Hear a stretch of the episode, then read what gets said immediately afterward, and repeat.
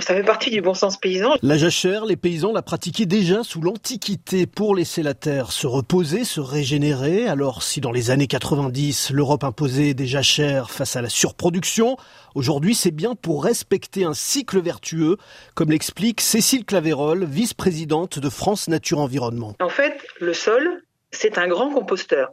c'est vous ne voyez pas faire un cercle avec ma main, mais c'est un, cycle infini. La nature sème une graine, la graine va pousser, va faire des feuilles, des tiges, des racines, et elle va venir se décomposer sur le sol et dans ce sol, il y a beaucoup, beaucoup de toutes petites bêtes euh, et beaucoup de des milliards de bactéries, des, des, des encore plus milliards de champignons, enfin, qui viennent décomposer cette matière. Et cette matière organique va être la source de nouvelles vies la prochaine fois qu'il y aura des nouvelles graines qui vont se dans le sol. Un sol à l'état naturel, sans labour, c'est aussi un sol qui retient mieux l'eau de pluie. L'eau va s'infiltrer doucement du fait qu'il y a de la matière végétale en surface qui va amortir les gouttes de pluie qui vont tomber. Le sol, c'est une éponge. Et quand on a des racines dans, le sol, quand on a de la matière organique en décomposition, l'éponge, elle a un pouvoir absorbant de plus en plus fort. Beaucoup plus fort que quand le sol est nu ou quand le sol est tassé.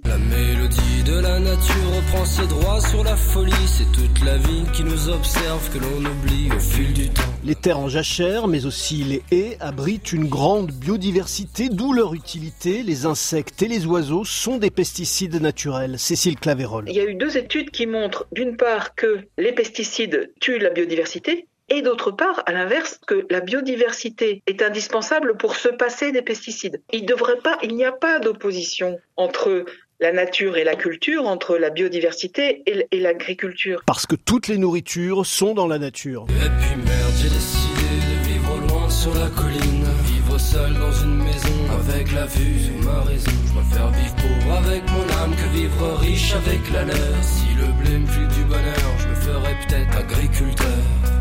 Le blé, ça rapporte de l'oseille? C'est en tout cas la céréale la plus produite en France et l'une des plus importantes dans le monde avec le maïs et le riz. Le blé né du croisement sauvage de graminées, des herbes, est l'une des plus anciennes plantes domestiquées par les humains il y a environ 10 000 ans au Proche-Orient dans le croissant fertile.